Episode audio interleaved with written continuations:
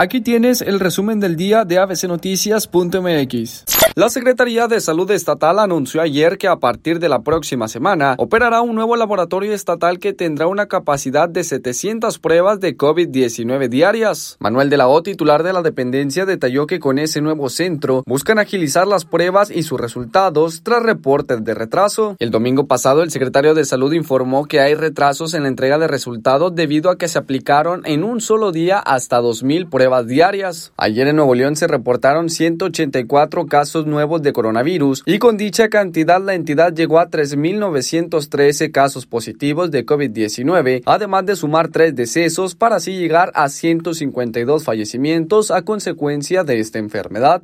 El gobierno del estado implementó una nueva medida para evitar la propagación o contagio de COVID-19 en los diferentes centros de reinserción social en Nuevo León a través de visitas virtuales. Así lo dio a conocer el gobernador Jaime Rodríguez Calderón, en donde especificó que esto se hace con el fin de prevenir el contacto entre las personas, así como darles la oportunidad de fortalecer la unión entre familias. Esta medida comenzó desde el pasado 5 de junio, sumándose a las diferentes actividades que se han adaptado a las videollamadas en tiempos de contingencia. El pronóstico del tiempo para este martes 9 de junio es de cielo mayormente soleado. Para esta noche existe probabilidad de lluvia. Para mañana miércoles igualmente se esperan precipitaciones, además de una temperatura máxima de 30 grados y una mínima de 22. Redacción y locución Víctor González. Buenos días.